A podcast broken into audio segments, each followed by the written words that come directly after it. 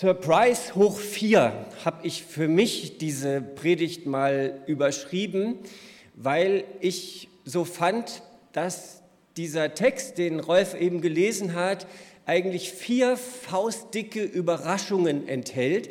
Die merkt man vielleicht gar nicht mehr so krass, wenn man jetzt das schon lange kennt und so wie wahrscheinlich viele von euch. Aber ich möchte euch einladen, euch nochmal neu auch auf diese Überraschungen einzulassen und die nachzuvollziehen. Und die Überraschung Nummer eins ist eine gestörte Predigt. Ich weiß gar nicht, ob das jedem so deutlich ist oder vor Augen ist, was das eigentlich für ein Hammer ist, der hier erzählt wird. Vier Freunde bringen in der Stadt Kapernaum ihren äh, gelähmten Freund zu Jesus. Warum tun sie das? Klar, sie haben gehört, dass Jesus eine Reihe von Kranken geheilt hat dort in der Umgebung und ähm, dass sie jetzt eben wollen, dass er auch ihren gelähmten Freund heilt. Jetzt gibt es aber ein Problem. In dem Haus in dem Jesus ähm, sich aufhält, um zu predigen, dieses Haus ist wegen Überfüllung geschlossen. Das Problem hätten wir in unseren Gemeinden auch gerne mal. Ne? Das sind so die Probleme, die wir am liebsten haben, dass wir wegen Überfüllung schließen müssen. Ich kenne das eigentlich auch nur so aus meiner Gemeindezeit von Weihnachten oder äh, Konfirmationen oder so, dass man mal wirklich überfüllt ist. Ähm, und ähm, hier ist es aber so, ähm, da hat sich sogar schon vor der Haustür ein Stau gebildet, wie man äh, lesen kann in dem Text. Der Zugang zum Haus ist restlos versperrt. Was tun? Kurzerhand steigen die Männer, die vier, auf das Dach des Hauses, machen ein großes Loch ins Dach und lassen ihren gelähmten Freund auf einer Matte, ich nehme mal an, so an Seilen ähm, runter, sodass er direkt vor Jesus zu liegen kommt. Und man könnte ja erstmal denken, ganz schön clever, ne? so auf die Idee muss man ja erstmal kommen. Aber jetzt stellt euch das doch bitte mal bildlich vor. Ja? Ich stelle mir das manchmal in so Kirchen oder Gebäuden vor. Ähm, also wenn das jetzt halt hier völlig überlastet wäre, alle Feuerwehrzugänge schon versperrt und so, jetzt hätte man ja hier zumindest noch diese Dachfenster, wo man vielleicht jemanden durchlassen könnte. Aber angenommen, auch die wären jetzt nicht da, diese Situation sich mal vorzustellen. Ja, wir hören hier plötzlich Bohrmaschinen, irgendwelche Elektrogeräte, es rieselt der Putz oder so. Ich meine, in dem Moment wäre diese Veranstaltung hier zu Ende, oder? Man würde wahrscheinlich Polizei ähm, rufen. Ähm, so, jetzt war das damals natürlich ein bisschen anders. Es war ein Flachbau, eine Lehmhütte wahrscheinlich, die man sich da so vorstellen muss, die jetzt auch nicht, weiß ich nicht, unter Denkmalschutz stand oder so. Aber ähm, juristisch gesehen, jetzt aus unserer Sicht, ist das zumindest mal Sachbeschädigung und Hausfriedensbruch, ähm, was da geschieht. Und es ist ganz bestimmt nicht die feine englische Art. Und das war es damals auch nicht. Entsprechend empört werden auch damals die Leute reagiert haben. Schließlich hatten sie sich stundenlang auch selber angestellt, ne, um Jesus zu hören. Ähm, und ähm, jetzt, wo seine Predigt so richtig losgeht, kommen diese Störenfriede und machen scheinbar alles kaputt. Aber was, den, was die anderen Leute denken in dieser Situation, es scheint den Vieren völlig egal zu sein. Sie ziehen ihr Ding durch. Ähm, sie sind ja auch nicht in eigener Sache gekommen, sondern das Problem ist ihr Freund und offenbar sind das hier echte Freunde, die sich nicht um Höflichkeit scheren, sondern denen es um das Leben ihres Freundes geht in dieser Situation und um nichts anderes. Für mich ist das übrigens die eigentliche, die tiefere Überraschung noch hinter dieser gestörten Predigt, dass dieser körperlich eingeschränkte Mann Freunde hat, die durch, für ihn durchs Feuer gehen, die für ihn aufs Dach gehen. Hast du solche Freunde? Freunde, denen keine Mühe zu groß ist, die äh, alles nicht scheuen, denen auch egal ist, was andere denken, um dir etwas Gutes zu tun? Dann gratuliere ich dir herzlich. Ich glaube, das hat nicht jeder. Und auch umgekehrt, würdest du dich für einen Kranken oder einen Schwachen in eurer Mitte so einsetzen, so reinhängen? Oder wäre das vielleicht doch ein bisschen unangenehm und man würde es dann eher vermeiden, sich um einen Behinderten zu kümmern und damit womöglich den anderen um einen her auch noch auf den Geist zu gehen? Interessant finde ich auch, was diese Leute für ihren Freund tun. Es wäre ja schon was, wenn sie ihn ab und zu besuchen und ihm Arbeiten abnehmen würden, für ihn einkaufen ähm, oder so. Ähm, halt Sachen, die er für sein, durch seine Lähmung nicht kann, im Haushalt helfen. Ich vermute, das haben sie auch gemacht. Aber in dieser Situation tun sie das absolut Wichtigste, was ein Freund für den anderen tun kann, nämlich sie bringen ihn zu Jesus.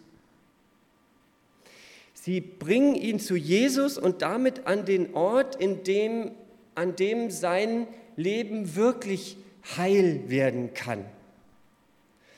Ist uns eigentlich bewusst, dass das der wichtigste Dienst ist, den wir überhaupt füreinander tun können, auch als Freundinnen und Freunde, dass wir Menschen einen Zugang zu Jesus verschaffen und damit zum Heil? dass wir sie in seine Nähe bringen. Das ist das Beste, was wir als Freunde, was wir in einer Gemeinde füreinander tun können. Und jetzt geht doch in Gedanken einfach mal eure Freunde durch, ähm, die Liste, ähm, und überlegt doch einfach mal, wer von denen Jesus nicht kennt ich finde, wir sollten solche Freunde haben ähm, und auch solche Freundschaften äh, suchen. Und wenn du jemanden gefunden hast, dann frag dich doch mal, wie du ihm oder ihr helfen könntest, einen Zugang zu finden. Vielleicht einfach mal einzuladen, nächsten Sonntag zum Picknick am Bugersee oder wo es war oder zum ähm, Gottesdienst ähm, hier in der Gemeinde. Kommt doch mal mit, bei uns ist was los. Lass uns anschließend was zusammen essen. Vielleicht indem du deiner Freundin erzählst, was dir selber wichtig geworden ist im Glauben, indem du vielleicht auch einfach nur authentisch und glaubwürdig lebst als Christin oder Christ in deiner Umgebung und damit still und leise Menschen den Zugang zu Jesus eröffnest. Wisst ihr was, ich habe mich wirklich viel ähm, beschäftigt, äh, theoretisch und auch praktisch mit so Gemeindestrategien und wie es in der Kirche wieder lebendig werden kann und habe verschiedene Reformprozesse mitverfolgt ähm, und so weiter. Aber ich bin überzeugt, alle diese Prozesse und Reformversuche sind für den Ofen, wenn wir uns nicht klar machen, das Wichtigste in unseren Gemeinden ist es, Menschen in die Nähe von Jesus zu bringen.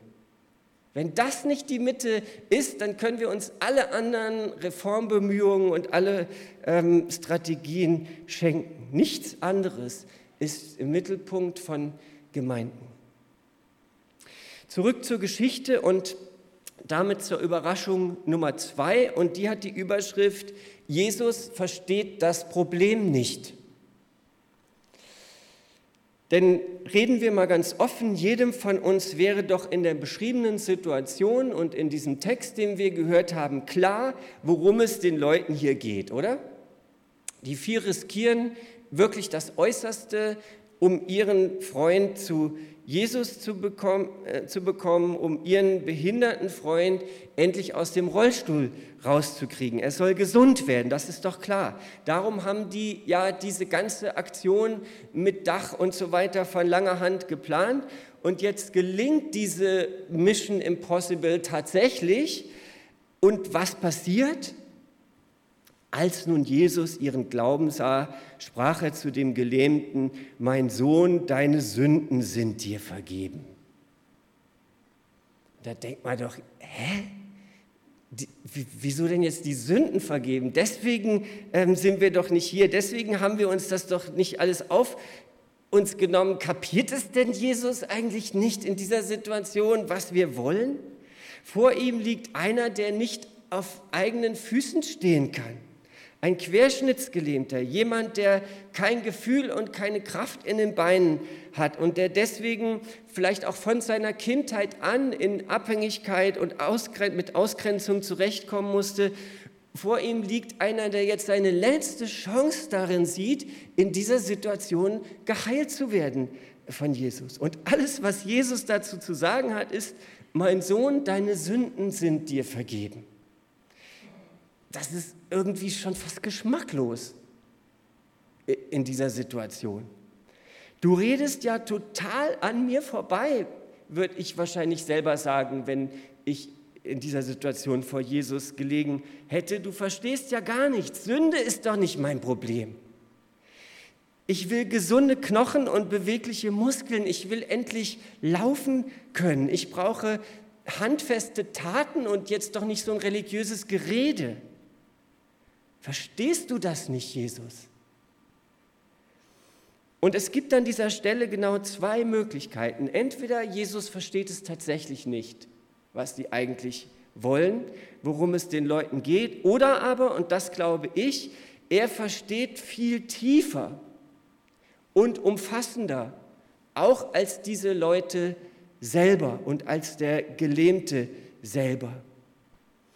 Er versteht ihn tiefer und er sieht in dem geschwächten, geschundenen Körper eine geschwächte und geschundene Seele. Und er erkennt, dass dieser Mensch heil und ganz werden will und wenn er das will, dann müssen auch seine inneren Verletzungen berührt und geheilt werden. Wenn dieser Mensch eine Zukunft haben soll, dann muss er sich seiner Vergangenheit stellen. Wenn dieser Mensch ganz werden will, dann braucht er Vergebung. Wenn er wirklich geheilt werden will, dann braucht er das Heil im umfassenden Sinne des Wortes. Vor allem anderen ist es nötig, dass seine kaputte Beziehung zu Gott wieder in Ordnung kommt, dass der Riss zwischen ihm und Gott, den die Bibel Sünde nennt, überbrückt wird. Glaubst du wirklich, Jesus versteht diesen Menschen nicht, weil er ihm Vergebung zuspricht und ihm so einen wirklichen Neuanfang schenken möchte? Ich glaube, liebe Geschwister, dass uns anhand dieser Begegnung gezeigt wird, wie es sein kann, wenn wir, wenn du und ich Jesus begegnen und ein neues Leben anfangen. Wenn du zu Jesus kommst mit der Sehnsucht, heil und ganz zu werden, ja, dann wirst du nicht mit Flickschusterei irgendwie abgespeist, sondern dann geschieht das Wunder, dass Jesus mit seiner heilenden Hand uns genau dort berührt, wo wir es am dringendsten nötig haben, auch wenn wir das vielleicht in dem Moment noch gar nicht wissen. Dass er uns dort berührt, wo bei uns die ganzen Verletzungen, die Bitterkeit, die Zerrissenheit, die Schuld zu Hause sind und all das Kaputte, was wir selber oft so gerne unter den Teppich kehren. Kinder mit Wunden sind sicher bei ihm. Heilung strömt aus seiner Hand. Das werden wir gleich miteinander singen und dann können wir in der Begegnung mit Jesus genau das erleben. Auch wenn wir uns gleich zum Abendmahl hier um seinen Tisch versammeln, können wir das erleben, wenn wir wollen, das alles mitzubringen, was wir an Kaputtem, an Schuld, an Leid auf dem Herzen haben und es mit ihm in Verbindung zu bringen, uns von ihm berühren und wirklich heilen zu lassen. Und dieser Weg ist für uns ja zum Glück nicht so aufwendig wie für diese vier oder fünf Menschen damals. Wir müssen keine großen Aktionen machen und Dächer kaputt machen. Wir brauchen einfach nur zu kommen und uns von Jesus beschenken und berühren zu lassen. Und jetzt kommt die dritte Überraschung in dieser Geschichte, denn den Theologen und religiösen Würdenträgern, von denen hier die Rede ist, den Schriftgelehrten, stößt das sauer auf, was hier geschieht. Und sie rufen, Moment mal, was passiert hier eigentlich? Wer redet denn da? Vergebung der Sünden? Das ist Gotteslästerung. Das ist etwas, was allein Gott tun kann. Was maßt dieser Galiläer sich an, jetzt hier ähm, Sünden zu vergeben? Typisch Theologe, würde ich an dieser Stelle sagen, wenn ich nicht selber einer wäre. Ja, solche ähm, Bedenken hier zu äußern. Äh, da ist ein Mensch im Begriff, sein Leben nochmal neu zu beginnen, von innen her heil zu werden und anstatt sich von Herzen einfach damit zu freuen, wenn man da dabei sein kann, meckert ihr, weil es nicht in eure Denkschemen und in eure theologischen Systeme passt. Das Anliegen dieser Herren in Kutte und Robe ist ja aller Ehren wert eigentlich. Ne? Was bildet der sich ein? Sünden vergeben ist doch wohl immer noch Gottes Sache. Aber was sie nicht erkennen dabei, ist, dass der, der vor ihnen steht, dass Jesus genau mit dieser Vollmacht Gottes ausgestattet ist. Und ihr wisst alle, was eine Vollmacht ist. Ja, das ist ja was anderes jetzt nur mal als voll die Macht oder so.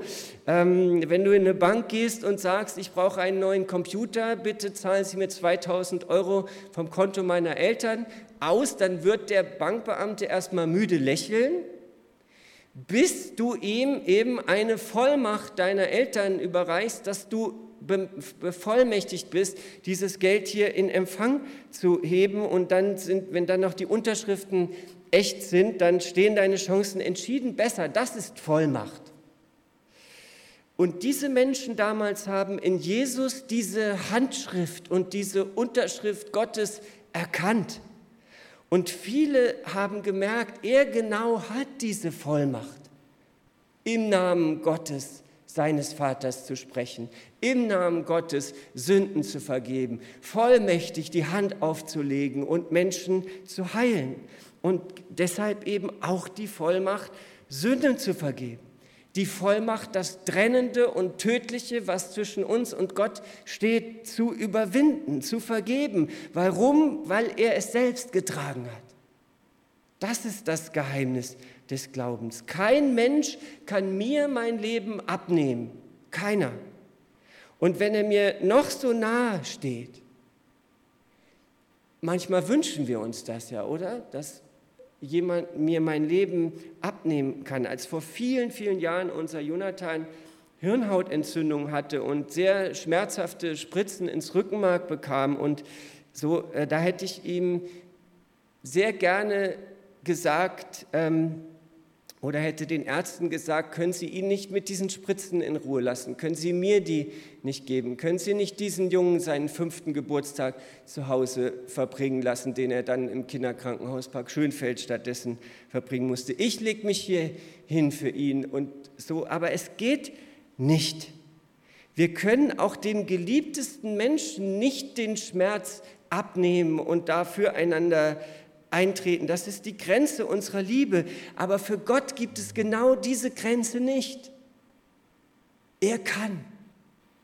Er kann an unserer Stelle all das aufnehmen, was uns kaputt macht, auf sich nehmen, was uns von Gott und ihm trennt. Und er hat es getan und ist damit ans Kreuz gegangen. Für wahr, er trug unsere Krankheit und lud auf sich unsere Schmerzen. Und das ist seine Vollmacht, Sünden zu vergeben, Menschen zu heilen, weil er es auf sich nimmt. Und jetzt noch die vierte und letzte Überraschung in dieser Geschichte. Was ist leichter, fragt Jesus, zu dem Gelähmten zu sagen, dir sind deine Sünden vergeben? Oder zu sagen, steh auf, nimm dein Bett, geh umher. Schweigen bei den Gelehrten im Raum. Damit ihr aber wisst, sagt Jesus, dass der Menschensohn Vollmacht hat, Sünden zu vergeben auf Erden. Deswegen sprach er zu dem Gelähmten, ich sage dir, steh auf, nimm dein Bett und geh heim. Und tatsächlich steht der Gelähmte nach dieser Aufforderung Jesu auf und nimmt sein Bett und geht seiner Wege. Und die Leute können es kaum fassen. Boah, so was haben wir noch nie erlebt, sagen sie. So sind die Leute, damals wie heute, ne? mit Sünden vergeben und so weiter, da können sie nicht so viel anfangen. aber wenn dann ein bisschen Action passiert, etwas Ungewöhnliches, etwas Sensationelles, wie jetzt eben diese äh, Heilung, sofort ist die Presse da, dann wird es interessant. Auf einmal sind sie auch bereit, die verrücktesten Dinge zu glauben. Ich bin sicher, dass Jesus den Lahmen nicht heilt, um diese Sensationsgier zu befriedigen, sondern weil er diesen Menschen eben als ganzen Menschen sieht, mit Leib und Seele, mit Verstand und Herz und allem, was dazugehört und ihn als ganzen Menschen auch heilen will. Er sieht die Freunde, er sieht den Glauben, er sieht die Verletzung, er sieht die Schuld, die Seele und natürlich auch den Körper. Und diesen ganzen Menschen mit allem, was zu ihm gehört, möchte er gesund und heil machen. Ihn und jedem, der ihm begegnet und sich dafür öffnet. Liebe Geschwister, die vier Überraschungen, die in dieser Geschichte stecken, können wir nicht nur zur Kenntnis nehmen, und das finde ich das Wichtige daran, sondern wir können sie selbst erleben und wir können sie anderen ermöglichen. Und dazu lade ich heute Morgen ein, tu deinen Freunden das Beste und bring sie zu Jesus. Leg ihm auch immer wieder neu dein Leben hin und lass seine heilenden Hände dich berühren und deine Wunden stellen. Erfahre immer wieder aufs Neue, wie du in seiner Gegenwart heil und ganz werden kannst. Und dann steh auf, leb ein einladendes und ansteckendes Leben mit den Gaben, die Gott dir geschenkt hat. Ich schließe mit einem Gedanken, der mir neulich am offenen Grab eines väterlichen Freundes kam. Einige haben ihn vielleicht auch gekannt, Herbert Konradi, der hier lange Jahre den CVM in Kassel geleitet hat, vor einigen Wochen hier beerdigt worden auf dem Westfriedhof. Und in diesem Moment, wo wir da am offenen Grab standen und die vier ähm, Träger den Sarg dann runtergelassen haben an Seilen, da kam mir genau dieser Gedanke. Irgendwann werden vier Männer dich und mich in ein solches Grab runterlassen, anstricken. Und mir kam wirklich diese Szene von dem Gelähmten in den Sinn, der da vor Jesus gebracht wird. Und wenn wir in unserem Leben eine Beziehung zu Jesus gefunden und gepflegt haben, dann werden wir damit ein letztes und endgültiges Mal vor Jesus gebracht. Ja, so runtergelassen und vor ihn gebracht. Und du und ich, wir werden dann vor ihm sein und er wird genau das zu uns sagen, was er auch zu dem gelähmten Mann gesagt hat. Zwei Dinge dir sind deine Sünden vergeben, jetzt bist du ganz frei. Und steh auf und geh heim. Amen.